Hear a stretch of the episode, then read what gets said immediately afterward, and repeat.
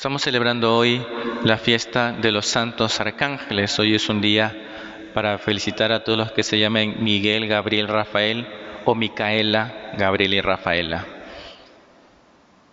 Los tres arcángeles que aparecen, sus nombres, en la Sagrada Escritura, cada uno con una función, una misión particular. Miguel es aquel que en el libro del profeta Daniel y en el libro del Apocalipsis, justo son libros apocalípticos, eh, aparece en lucha contra el maligno. Incluso antiguamente en la misa antigua, en la misa tridentina, se rezaba siempre la oración a San Miguel Arcángel al final.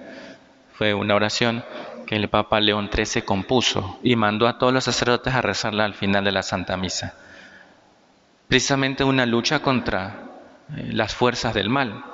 Luego Gabriel es el mensajero de Dios, aquel que llevó el anuncio a la Virgen y también a Zacarías. Nos acordamos las escenas del Evangelio de San Lucas.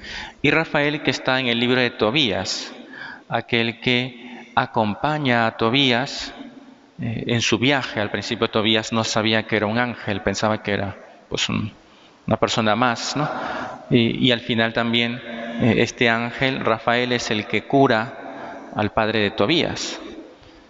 De modo que tienen los arcángeles misiones particulares, determinadas para cada uno, que se convierten o de alguna manera son también las misiones del cristiano, de cada uno de nosotros. Cada uno de nosotros está llamado, si bien no somos ángeles, porque somos materiales, ¿no? Los ángeles son seres espirituales. Sin embargo, esas misiones que tienen los arcángeles se pueden repetir en nuestras vidas. La lucha contra el maligno, por supuesto. Todos estamos llamados a luchar contra el pecado, contra las fuerzas del mal.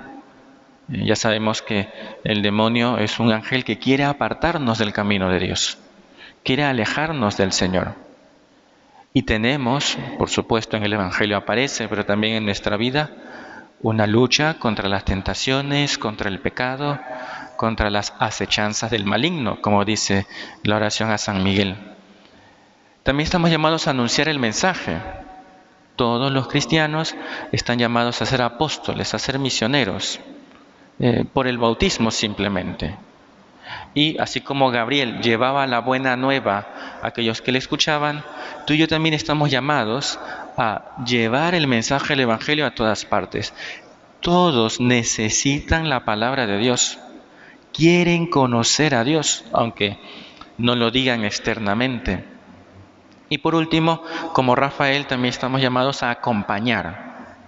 Esto es importante porque una de las, o de los déficits, quiero decir, que, que tiene la iglesia en general, es el déficit de acompañamiento. El Papa Francisco, desde el principio de su pontificado, eh, ha insistido en la necesidad de acompañar a los cristianos. No basta con que uno les eche el discurso, ¿no? les dé los argumentos y le lances el sermón. No es suficiente con eso.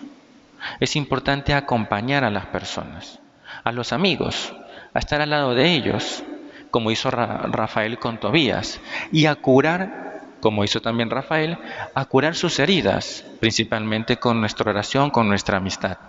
Vamos a pedirle entonces al Señor por intercesión de estos ángeles, pues han salido en esta reflexión distintas tareas, misiones. Tenemos que hacer todas. Bueno, sí, en principio son tareas que tenemos que hacer todos, pero si nos concentráramos en una, pues ya haríamos bastante. ¿Qué puedo hacer yo para servir a los demás. En el fondo ese es un ángel, es un servidor de Dios que Dios ha puesto para su servicio y para servicio nuestro. ¿Qué podemos hacer tú y yo para servir a los demás, para acercar las almas a Dios? Que así sea.